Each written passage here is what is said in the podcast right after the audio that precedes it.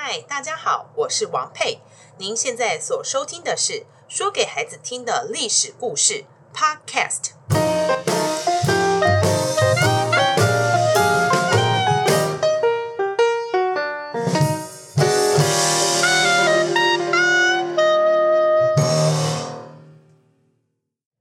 大家好，我是王佩。上一集我们讲到蔺相如完璧归赵的故事，你还记得吗？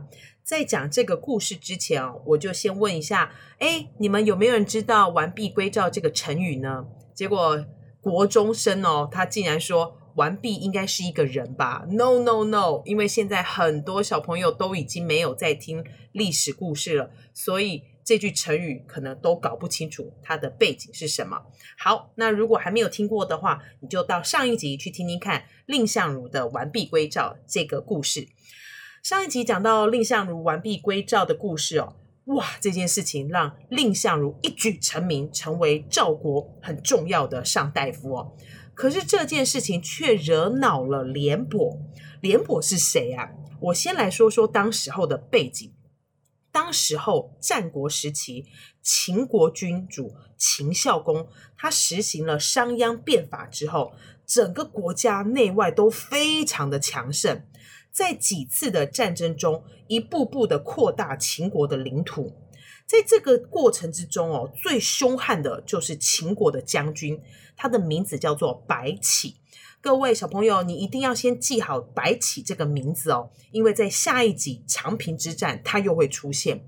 白起这个将军哦，异常的凶悍残忍，他屠杀的手段常常让其他的国家哇，没有不胆战心惊的。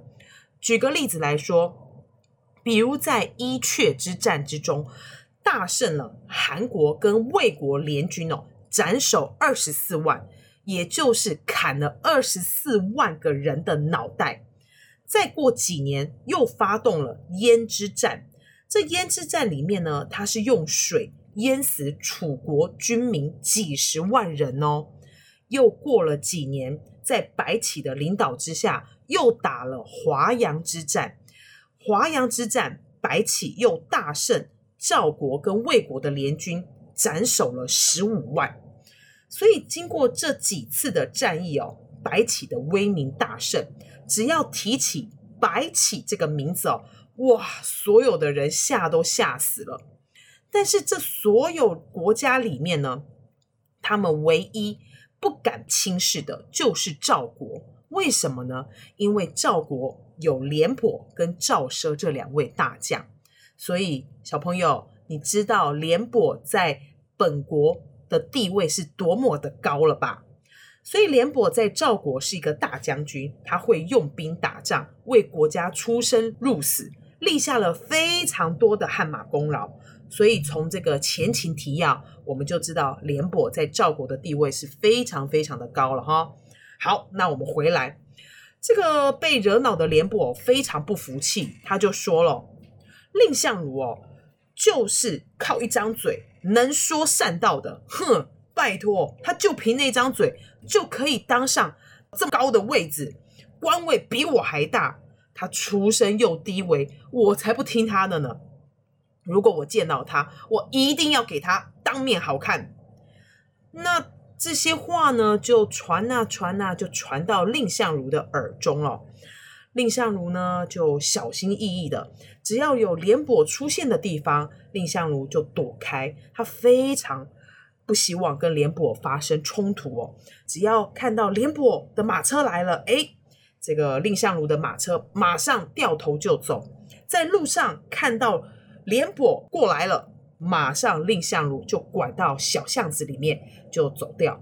廉颇如果到朝廷上朝，蔺相如就假装生病啊，没办法上朝了啊，就是怕跟廉颇见到面。那经过了一些日子之后，蔺相如的手下开始觉得，哎呀，这老板好像不太行啊，很懦弱，没有出息啊。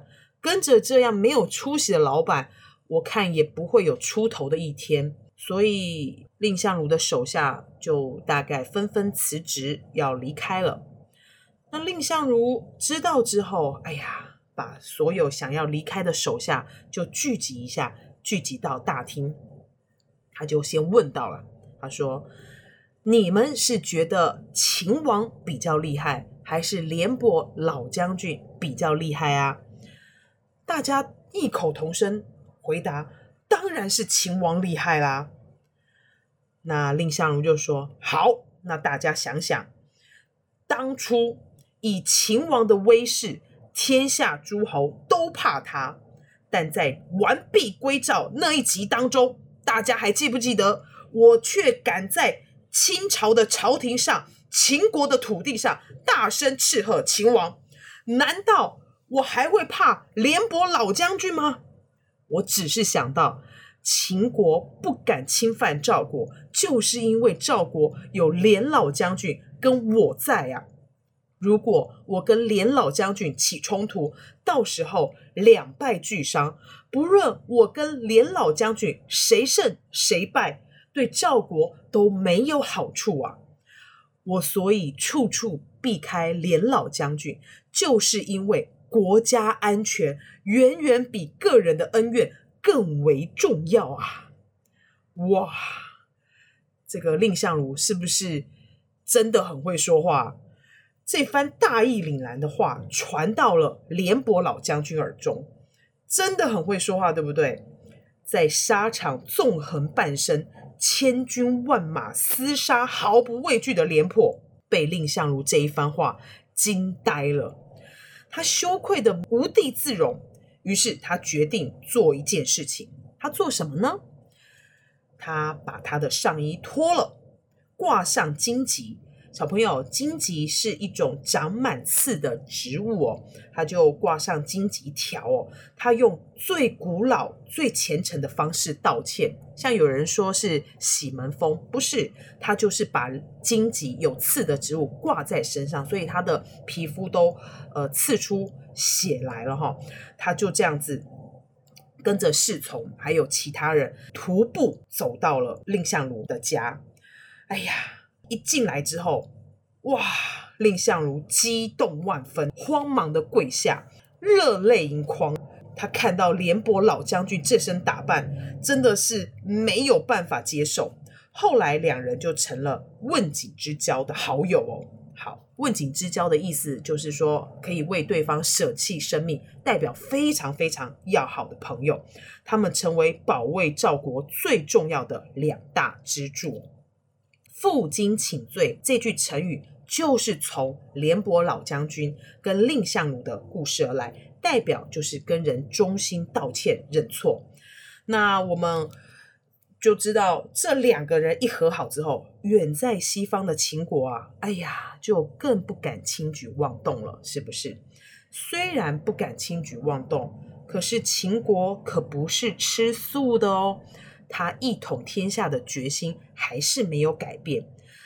秦国使出怎么样的计策，他竟然可以让廉颇老将军被赵国国君在阵前换将。导致出现中国史上最大的歼灭战。小朋友，歼灭战的意思就是没有人生还。打完仗之后，是把敌军、敌人是全部杀光光。在这次的歼灭战之中，死了大约四十五万的人啊，很惨烈，四十五万。所以这是史上称为长平之战。那长平之战到底是缘由是怎么样？廉颇老将军是怎么样被换下来，又换上了谁呢？那我们就下回分晓喽，拜拜。